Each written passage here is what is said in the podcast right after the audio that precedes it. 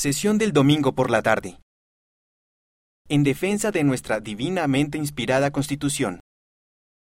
En estos momentos difíciles, he sentido la necesidad de hablar de la inspirada Constitución de los Estados Unidos. Esta Constitución es de especial importancia para nuestros miembros en los Estados Unidos, pero también forma parte de un legado común de las constituciones de todo el mundo.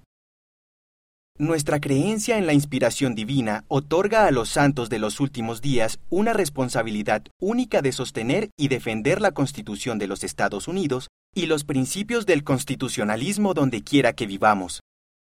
Debemos confiar en el Señor y ser positivos respecto al futuro de esta nación.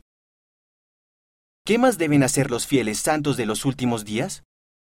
Debemos orar para que el Señor guíe y bendiga a todas las naciones y a sus líderes. Esto es parte de nuestro artículo de fe. Desde luego, estar sujetos a los presidentes y gobernantes no supone ningún obstáculo para que nos opongamos a las leyes o políticas individuales. Esto requiere que ejerzamos nuestra influencia de forma civilizada y pacífica, dentro del marco de nuestras constituciones y leyes pertinentes. En las cuestiones controvertidas debemos tratar de moderar y unificar.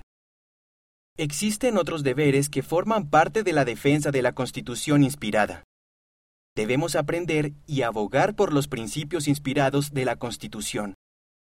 Debemos buscar y apoyar a personas sabias y buenas que apoyen esos principios en sus actos públicos. Debemos ser ciudadanos informados y activos a la hora de hacer sentir nuestra influencia en los asuntos cívicos. Mira el discurso completo en conference.churchofjesuschrist.org.